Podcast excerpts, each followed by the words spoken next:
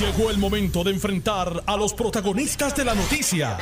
Esto es el podcast de En Caliente con Carmen Jovet. Muchas gracias por la sintonía, gracias por escucharme en sus hogares, en su oficina, en sus automóviles, donde quiera que se encuentre.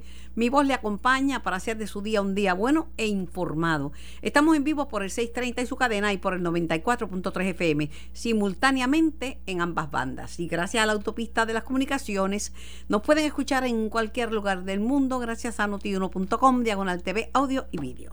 Bueno, algunas personas reaccionaron sorprendidas por las expresiones de la directora ejecutiva de la Junta de Supervisión Fiscal, Natalia Yaresco, con relación al, al proyecto, a la ley eh, del seguro digno. Ah, yo no me sorprendí porque en una conversación previa con uno de los miembros de, de la Junta, eh, él me había hecho claro que, que, eso no era consono con la ley con la ley promesa. Fue una conversación en este medio con Antonio Medina. Tengo a Eduard Sayas, portavoz de la Junta de Supervisión Fiscal. Buenas tardes, Eduard. Saludo, Carmen, gracias por la invitación y sal mucho saludo a tu radio audiencia. Mira, sí, me acuerdo que fue bien específico Antonio Medina porque me dijo, bueno, el nombre es bien lindo. Me encanta el nombre porque a todo el mundo le gusta eso de, de retiro digno, pero no, no, eh, no es factible. Carmen, no es factible. Así que esto no va a ser, el nombre es lindo, pero no se va a convertir en una realidad. Y entonces, mira, Carmen. Pero ah. ya tú ves ahora, la gente dice, ay, pero mira esto, pero sí, sí se sabía.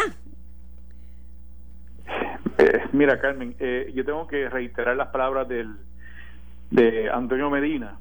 Y, y de nuevo, eh, llevamos tiempo discutiendo este proyecto y se le ha dicho en reiteradas ocasiones tanto a la legislatura como al Ejecutivo de que esta ley mm, es, ilegal, es inconsistente con el plan fiscal y, y, por el simple hecho, Carmen, de que no hay chavo. Eso para, para empezar, no hay dinero para poder implementar esa ley. Y entonces lo que se hace es hacer una promesa a, a cientos de, de miles de, de empleados públicos retirados que no se van a poder cumplir y, y ese no ese, ese, no es el negocio de la junta aquí no este pero tengo la impresión ah. de que se, aún sabiéndolo se ponen del lado del, del pensionado porque para que nadie pueda decir mira nos lo nos, nos abandonaron entonces si es la junta la que dice que no es posible entonces dice lo que quien los abandonó fue la junta bueno, pues la, la, Junta siempre va a ser la mala, no importa cómo lo pongan, Carmen, siempre eh, va a ser la mala. Así que uno tiene que actuar responsablemente porque, en, en primer lugar, eh, Carmen, como siempre hemos dicho, Puerto Rico está en quiebra. Y aún en la quiebra, la Junta está asegurando un chequecito mensual para todos los pensionados.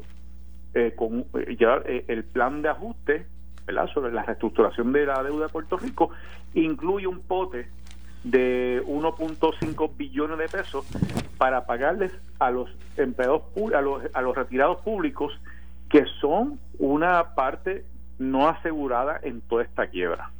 Pero se le está asegurando con un ajuste obviamente de 8.5% y como hemos hablado en el pasado eh, casi el 75% de esos pensiones no van a ver un ajuste en su en su pensión porque es de 1.500 para arriba. Así que esta promesa de, de, la ley 120 no es consistente, eh, Carmen, ni es rea, realista. Eh, tiene uno, unos supuestos que son erróneos y que están equivocados.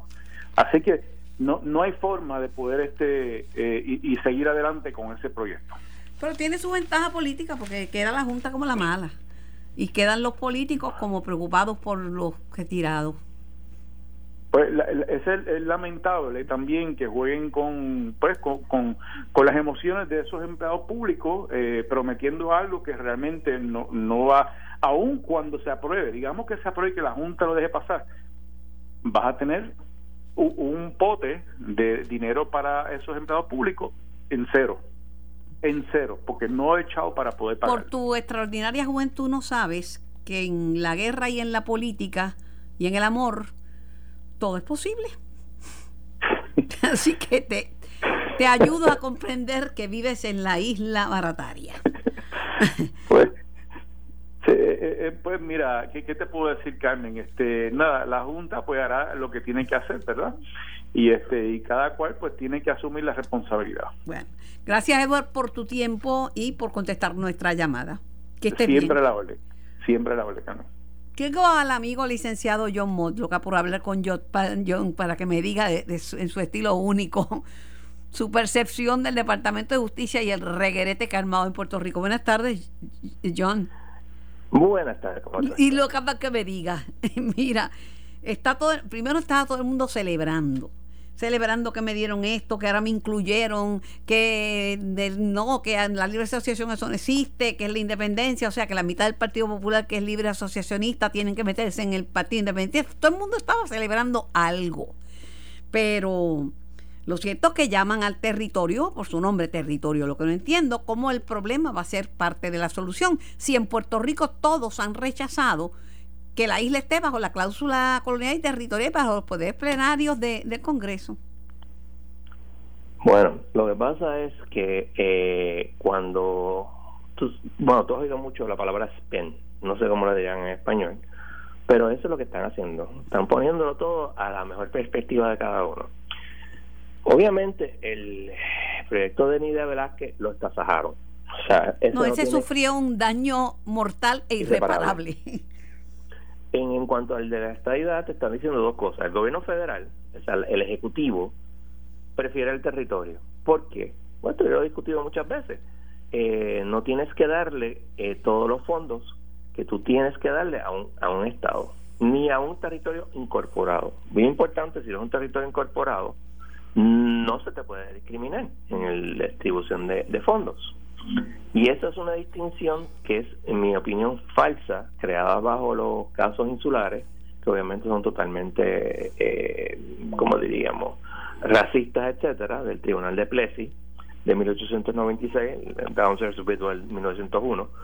Y ese es el problema. Eh, obviamente el, el Ejecutivo prefiere que el proyecto de eh, de la estadidad no se lleva a cabo. Y nuestro amigo Grijalva, como buen soldado de fila que es, porque él es un soldado de fila demócrata, o sea, no es ningún líder, es un soldado de fila, pues va a ejecutar lo que le dijo su, su jefe este Biden. Ese ninguno de los dos proyectos va para ninguna parte. Pero como tienen dos dos bandos en Puerto Rico de demócratas, demócratas populares y demócratas PNP, hay que darle un cantito a uno y un cantito al otro para mantenerlo contento. Lo que, pasa también es que hay ciertas cosas que simplemente no puedes evitar. O sea, eh, el, el, eh, solamente hay tres cosas posibles en la Constitución norteamericana que por buena y fabulosa que es, sigue siendo la Constitución del siglo XVIII. Los territorios era para, eh, este, ¿cómo se llama?, comerciar con ellos que los Estados Unidos en realidad los estuviera usando para... Y, para lograr la doctrina del destino manifiesto, que es esa expansión grande que quería Estados Unidos y que ha logrado. Sí, pero eso hay que mirarlo en el contexto correcto. No es la colonia de explotación que, por ejemplo, hicieron los británicos en la India, etcétera. Era una colonia diferente, una colonia para traer personas y ser la mayoría en esas áreas, como pasó en Texas, eh, ya para 1836, cuando se declara la independencia de Texas, la mayoría de las personas en, Texas eran personas de, ascendencia norteamericana. Y, y, así sucesivamente. La revuelta en Hawái en 1893, que acabó con el derrocamiento de la reina eh, que había allí, pues es otro ejemplo de lo mismo. Es cuando llegas a Filipinas y Puerto Rico, porque todo el mundo se olvida que en realidad todos los casos insulares tienen que ver con Filipinas y no tanto con Puerto Rico. Con Filipinas, por supuesto. Cuando tú llegas a Filipinas y Puerto Rico, cuando tú tienes una alta población, vamos a nativa, pues no, pero no es correcto decirlo así, pero eh, alta población con una cultura, etcétera, diferente, que no podías hacer como hiciste con las tribus indias, que era básicamente los modos para este lugar y yo traigo mi gente, pues ¿qué tú hacías? Pues en Filipinas le dieron la independencia y siempre se pensó que Filipinas iba para la independencia. Filipinas era un lugar estratégico militar y, y un lugar de, de, reabastecimiento de carbón en un momento determinado, después obviamente del liso. Y Puerto Rico para empezó como una eh, estación carbonera y después acabó como la protección del canal de Panamá, que es lo que sigue hasta que el canal se vende, digo, no se vende, se, entrega, y después era para los pertrechos para la guerra en Europa. Cuando se cae el muro de Berlín en el, en el 89, pues la razón estratégica de Puerto Rico debe existir. Por otro lado, él hizo unas declaraciones aquí en no tuyo a Aníbal Acevedo Vilá, eh, diciéndole al Partido Popular que no tienen nada que celebrar y diciendo molesto. Estoy de acuerdo. sí, es verdad. Y, que el PNP tampoco, eh, y diciendo... Estoy de acuerdo. Sí, y diciendo algo importante que es lo siguiente, diciendo, eh, John, que la libre asociación no es lo mismo que la independencia. Puede ser una modalidad. Eso es un embuste, y te voy a explicar por qué. yo te fui a adobar. Mira, pero yo te adobo porque te fui lo de acuerdo, te lo pasé adelante. Porque eso es una mentira. Lo que pasa es que se tratan de agarrar, no, no, que el derecho internacional, mira, olvídate de la vaina. El derecho que va a aplicar es el derecho norteamericano. Y bajo el derecho norteamericano, la constitución lo supera. Y la constitución dice hay territorios, hay estados y hay naciones independientes. That's, hay el gobierno federal y las tribus indias. That's it, no hay más nada. Así que si no caes en uno, caes en el otro. Y Puerto Rico es un territorio. La, libre asociación es una independencia. El informe de Casablanca de Bush, el informe de Casablanca de, de uh, Obama, dicen exactamente lo mismo que dijo el, el, el Departamento de Justicia. Y ese es el derecho norteamericano. ¿No te gusta? Vete a otro lugar. Pero o, pide, pide a las Naciones Unidas que invadan. Vamos a ver. Imagínate. Pero a mí lo que me llama la atención es que Estados Unidos no se abochorna de tener la, la, colonia más antigua del mundo cuando dice que el territorio puede ser una opción. O sea, hay, hay varias opciones. Está la independencia, la estadidad y el territorio. Claro, porque eso es lo que quieren. Quieren que todo el mundo se mantenga igual como te dije anteriormente, para poder traquetear con los fondos federales. ¿Qué está haciendo Biden? Ah, yo, es que, es que la ley, me, es que la constitución dice que yo puedo hacer lo que yo quiera, pero eso no está bien. En vez de ir a decir, mira, vamos a eliminar eso, no, no, no, eso está bien, porque entonces yo les digo, tú tienes que votar por los demócratas para yo poder seguir quedando 100% de fondo. Si no votas por los demócratas, no lo vas a tener. Ah, no, eso es una manipulación asquerosa. Dios mío. Y aparte de que los puertorriqueños que vivimos aquí no podemos votar en, en, para el Congreso ni para el presidente. Es, increíble. Y, y por otro lado, este, ¿qué tú esperas de la vista de mañana? Absolutamente nada. Mucho, este, eh, eh, ¿cómo se llama, esto? Aspaviento. Mucho ruido y pocas nueces. Absolutamente nada, como te dije. Grijalva los va a escuchar a todos y les va a pasar la mano porque él es un liberal como todos ellos, pero cuando viene el momento de la verdad, y yo recuerdo a Grijalva cuando estaba haciendo el pichicache con, con este el republicano, ¿cómo se llamaba él? Eh, que era el presidente del Comité de Asuntos eh, de Recursos Naturales, bajo la presidencia de Obama, pero era, era, republicano, y entre ellos dos no querían que nada que los liberales estuvieran eh, planteando se, eh, se, se, aprobara. ¿Por qué? Porque ya tenían un acuerdo, eso es lo que iban a hacer. Y Grijalva es un alicate de los demócratas. Pues no invitaron al Partido Popular. El Partido Popular se siente contento, entre otras cosas, porque hablan de incluirlo en una consulta, que es una cosa que ellos el Partido Popular gana empatando, ese es el problema. ¿Cómo así? Si no hay cambios, ellos ganan. Pues, este, vuelvo y te digo, el ya hay que ver qué, qué pasa, ¿verdad? Porque si el cantazo duro se lo dan a la libre asociación, hay muchos, muchos, muchos populares que se identifican con esa fórmula, empezando por Tatito Hernández. Bueno, lo que pasa es que dentro del Partido Popular, y estoy hablando del votante, no, no, no de los políticos, ha habido una emigración y, en esta última elección se vio claramente hacia partidos más pro independencia. Obviamente el Partido Independentista y el Movimiento Victoria Ciudadana, que aunque dice que no que no tiene preferencia de estatus, eso son, son independentistas, chévere, no hay ningún problema con eso. Y es un abandono de los soberanistas, vamos a decir, al Partido Popular. Fíjate que el, el, el, candidato del Partido Popular era soberanista. Yulín llegó tercera y era soberanista. Mi amigo Vega Ramos no llegó gente que del Partido Soberanista, o no, del Movimiento Soberanista, se han tenido, se, están, están perdiendo dentro del Partido Popular. Pues tienen que migrar a otro lugar, lógicamente. Entiendo. ¿Qué, impacto de esa opinión en la política puertorriqueña y en los esquemas de, de adelanto de su fórmula de los diferentes partidos políticos? Nada, porque yo desde 2016 lo vengo diciendo. Tú no vas a ver cambio en el estatus hasta que no salgas de la Junta. O sea, el, gobierno, el gobierno federal dijo, no, no, la Junta puede seguir existiendo después de, la estadía. FIFA, ¿eh? No puede. Hay un caso que se llama Coyle versus Smith, el Tribunal Supremo de Estados Unidos, que te dice que tú no puedes hacer a, a un Estado lo que no le hiciste a los demás. En aquel caso era que el proyecto de admisión decía que iba a ser la, capital del estado de Oklahoma, 1907, iba a ser en tal lugar.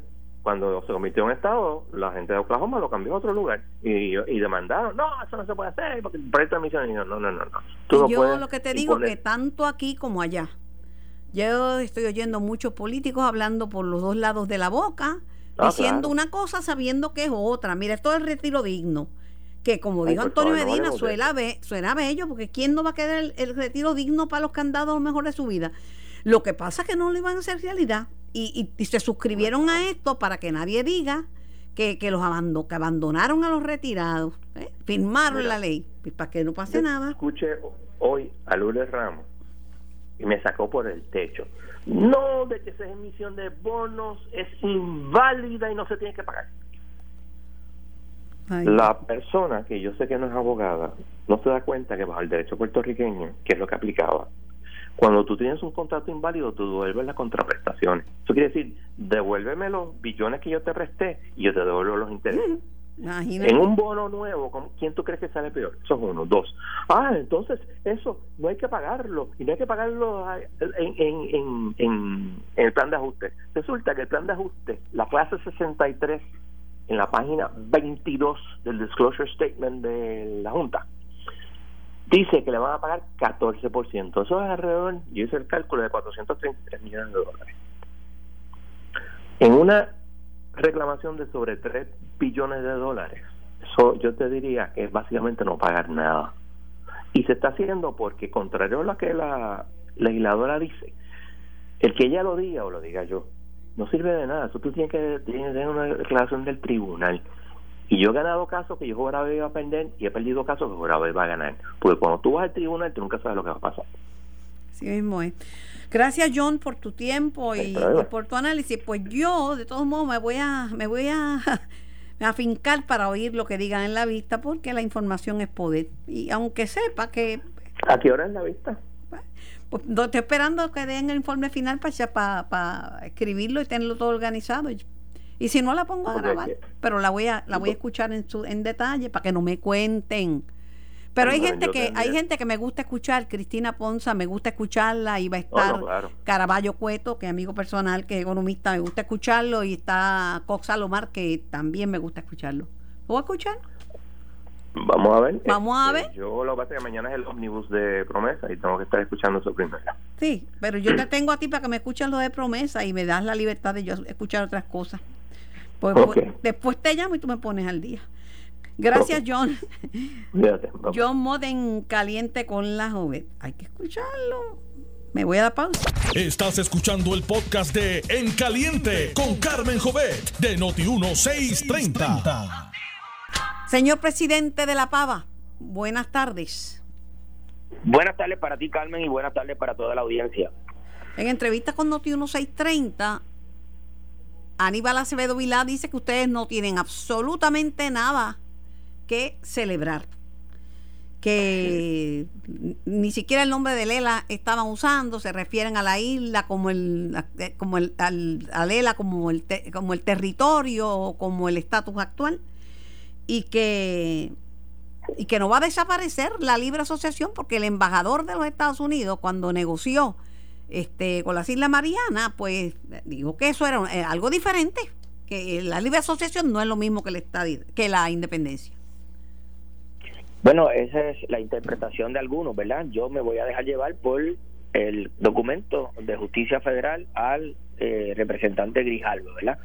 Eh, el Departamento de Justicia Federal en inglés reconoce a Lela como una opción indispensable en cualquier consulta. Porque cuando dice el actual, el estatus actual, ¿cuál es? El estatus actual no es un pacto, ni es una libre asociación, ni es una estadidad, ni es una eh, república asociada. La relación actual es el Commonwealth o el Estado libre asociado. Así que el Departamento de Justicia Federal en inglés le dice a el pueblo de Puerto Rico y a los que presentaron proyectos allá, tanto Alexandro Casio y Nidia Velázquez como Jennifer González, que para que cualquier proceso que defina el futuro político de Puerto Rico tiene que incluir la relación actual, o sea, tiene que incluir el ELA. Pero, pero eso no queda ahí. Primero dice que es una eh, libre asociación, es un tipo de independencia, y así lo señala. Y segundo, le dice a los estadistas que los resultados de las consultas 2012, 2017 y 2020 son engañosos, misleading, y que la Junta de Supervisión continuaría bajo una transición hacia la estadidad. ¿Qué quiere decir eso? Que el liderato del Partido No Progresista, que ha dicho que tenemos aquí una Junta de Supervisión Fiscal porque somos ELA, porque somos territorio o porque somos colonia, cosa que yo no valido, le dice el Departamento de Justicia Federal, bueno, en inglés, en el idioma de la estadidad, le dice que bajo la estadidad seguiría la Junta de Supervisión Fiscal. Así que con esos argumentos, pues yo como presidente del Partido Popular y como el defensor del Estado Libre Asociado me siento sumamente satisfecho. Pero teniendo un partido que ustedes llaman Casa Grande, porque cabe gente que quiere el ELA como está, cabe gente que quiere un ELA mejorado y cabe gente que quiere la libre asociación y que ese sea el derrotero, pues tienes, tienes un problema de cómo satisfacer todas esas vertientes y buscar una, una definición que, que les complazca a todos. Pues, siempre y cuando el Departamento de Justicia Federal, como ha dicho, que hay que incluir el ELA como opción indispensable en cualquier consulta, pues ahora nos corresponde a nosotros a trabajar lo que el Departamento de Justicia Federal eh, permitiría de mayores poderes autonómicos, mayor desarrollo dentro de esa relación. Por eso yo decía, Carmen, y se lo dije a Nidia Velázquez cuando hablamos sobre el proyecto que ella radicó, que para cualquier cosa había que partir de lo que teníamos. Si era para la izquierda, si era para la derecha, si era para la estadía, la relación que tenemos es Estado Libre Asociado, Commonwealth para los que les guste en inglés. Pues para eso tenemos que partir de lo que tenemos. No vamos a destruir lo que tenemos para ver qué nos dan. No, partimos de lo que tenemos. Esa es mi manera de pensar. Pero por otro lado, si algo en algo estamos de acuerdo los puertorriqueños es que queremos opciones fuera de la cláusula territorial. Porque el territorio, y lo dice, lo, dije, lo dijo la resolución del partido que, usted preside, que no querían fórmulas coloniales ni territoriales. Y eso fue la, la pregunta que contestó mucha gente en el plebiscito este la más contestada fue que querían a Puerto Rico fuera de la cláusula, la cláusula este, colonial y territorial. Con todo eso es que tiene que trabajar el desarrollo de ELA, pero pero voy a decirte un anuncio. Sí. Hace hace más de 50 años las Naciones Unidas decidieron sacar a Puerto Rico de la lista de colonias. Y hace más de 50 años, todos los años para esta época, van personas allí a exigirle a las Naciones Unidas que nos declare colonia.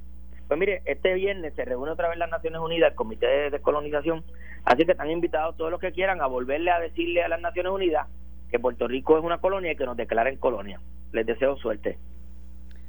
Bueno, te agradezco la participación, ¿verdad? Esto, todo, el mundo tiene sus puntos de vista, yo los respeto, los escucho. ah, yo también los respeto, pero como el punto de vista mío fue atacado hace dos meses, el punto de vista mío como popular y como presidente del partido fue criticado por algunos, incluso de mi partido, pues yo les pido con mucho respeto que ahora respeten lo que el Departamento de Justicia Federal reconoció a la como opción indispensable y lo que yo dije en el hemiciclo del Senado ante el mensaje del gobernador. Qué bueno es el ELA. Este, ese mensaje patatito.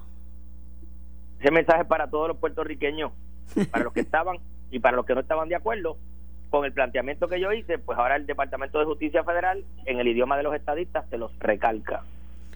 Era un bellón de cinco. Bueno, ya va por diez. Linda tarde. Gracias, gracias siempre. Como siempre. Para todos. El presidente de la PAVA y del Senado de Puerto Rico, José Luis Dalmau. Y tengo al expresidente de la Cámara, Johnny Méndez, en línea. Buenas tardes, Johnny. Amiga que está en sintonía. No, no te voy a pegar Johnny, porque tú sabes que a mí no me gusta pegar No, no, yo sé que no. Están los, los populares contentos. Dice, el, y el secretario de Justicia va a tener que poner a los PNP a decir cuántos taxes se van a pagar para, por la estadidad, para que la gente se arrepienta de la estadidad. Y van a ver que no es como lo dicen aquí los PNP, sino que la estadidad es una estadidad conjunta de supervisión fiscal y con muchos impuestos federales. Pues yo no sé por qué los populares dicen eso, porque primero amenazaban con que bajo la estadidad se iba a pagar el sales tax y el sales tax lo impusieron ellos. Eh, y aquí nosotros pagamos contribuciones federales. Va, pregúntale a cualquier ciudadano puertorriqueño que genere ingresos eh, de alguna eh, jurisdicción federal o tenga algún ingreso o vaya a solicitar algún tipo de ayuda o crédito por niños menores de edad eh, tiene que rendir una planilla federal y, todo lo contrario, lo que reciben es un cheque de vuelta eh, precisamente por rendir esa planilla. Eh, y yo no tendría problema con pagar contribuciones federales porque voy a recibir... Pero Johnny, en serio, ¿a ti te gusta? Carmen, voy, a recibir, voy a recibir cerca de 15 mil millones de dólares adicionales para ayudar a los más desventajados de Puerto Rico y adicional a eso voy a tener paridad en los fondos de Medicaid, Medicare y también de, alimentación de nuestro de nuestras personas más desventajadas. Si eso me lo da a mí la estadidad, con mucho gusto, no tengo problema con pagar contribuciones. Johnny, lo que te iba, lo que te iba a decir, Johnny, es que a mí me da bochorno que Estados Unidos quiera que el territorio la fórmula rechazada por los puertorriqueños, la fórmula rechazada por el Partido Popular, que no quiere nada este territorial ni, ni, colonial en su en su definición, que eso nos lo pongan como una opción tan válida como la independencia, como la estadidad, este pues el territorio, que pongan el territorio. El status quo es lo más que le conviene a los poderes que son en los Estados Unidos el status quo es lo más que le conviene al imperio. Y, el imperio hay que remeniarlo, hay que hacer una remesón, una remoción, eh, algo, un impacto fuerte para llevar el mensaje de que aquí la inmensa mayoría de los puertorriqueños atesora la unión permanente y quiere moverse porque se cansó del estatus territorial. Y hace un rato escuché al presidente del Partido Popular decir que, que van a haber vistas congresionales, van a haber vistas, perdón, en la ONU para hacer este mismo planteamiento. Pero si quienes últimamente han ido son precisamente líderes del Partido Popular, Luis Vega Ramos, Aníbal Acevedo Vilá. No, Aníbal los partió como, como Avellana. Fue precisamente un pasado presidente del Partido Popular a, a reclamar una solución a la Organización de las Naciones Unidas ante el atropello que tiene el gobierno de los Estados Unidos con el pueblo puertorriqueño que insiste en mantener el status quo. No hemos sido nosotros los estadistas, nuestra lucha es en el Congreso, no es en el... Pero los americanos deberían abochornarse de tener la colonia más antigua del oh, mundo. Claro que sí. Oye, mira Carmen, en el 1952-53, eh, la, la ONU sacó a Puerto Rico del listado de, de, la, de los gobiernos locales eh, que eran se, se les daba el trato colonial. Y no hace apenas cuatro o cinco años atrás Estados Unidos emitió una carta emitida por la Casa Blanca unas decisiones judiciales del Tribunal Supremo Federal y un reconocimiento del Congreso de los Estados Unidos a, a través de la ley promesa que la imposición que da la cláusula constitucional de, los territorios, de la administración de los territorios que reside en el Congreso de los Estados Unidos es válida y está en vigor.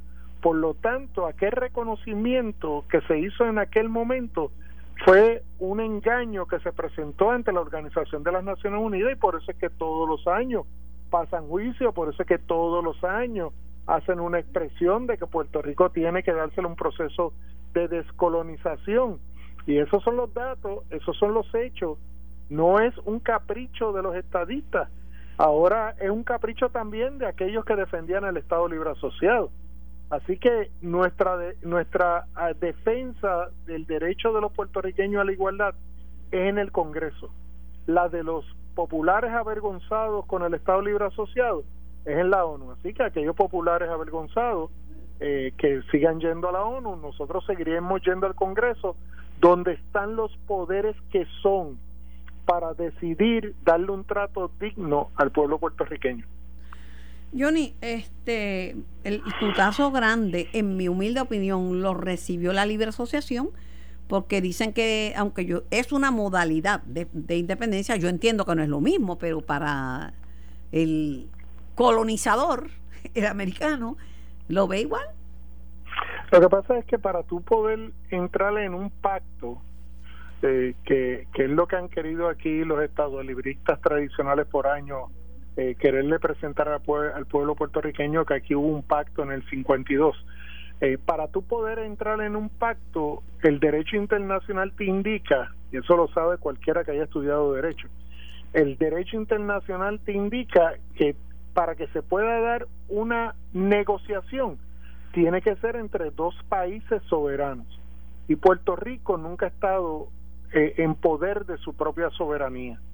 Por lo tanto, el, el, Departamento de Justicia indica, bueno, primero tiene que darse el proceso de la independencia, primero se tiene que dar el proceso de una soberanía absoluta para que entonces pueda entrar en unos acuerdos de tratado para establecer entonces algunos tipos de, de, pactos de bilateralidad en términos de las relaciones diplomáticas y relaciones internacionales.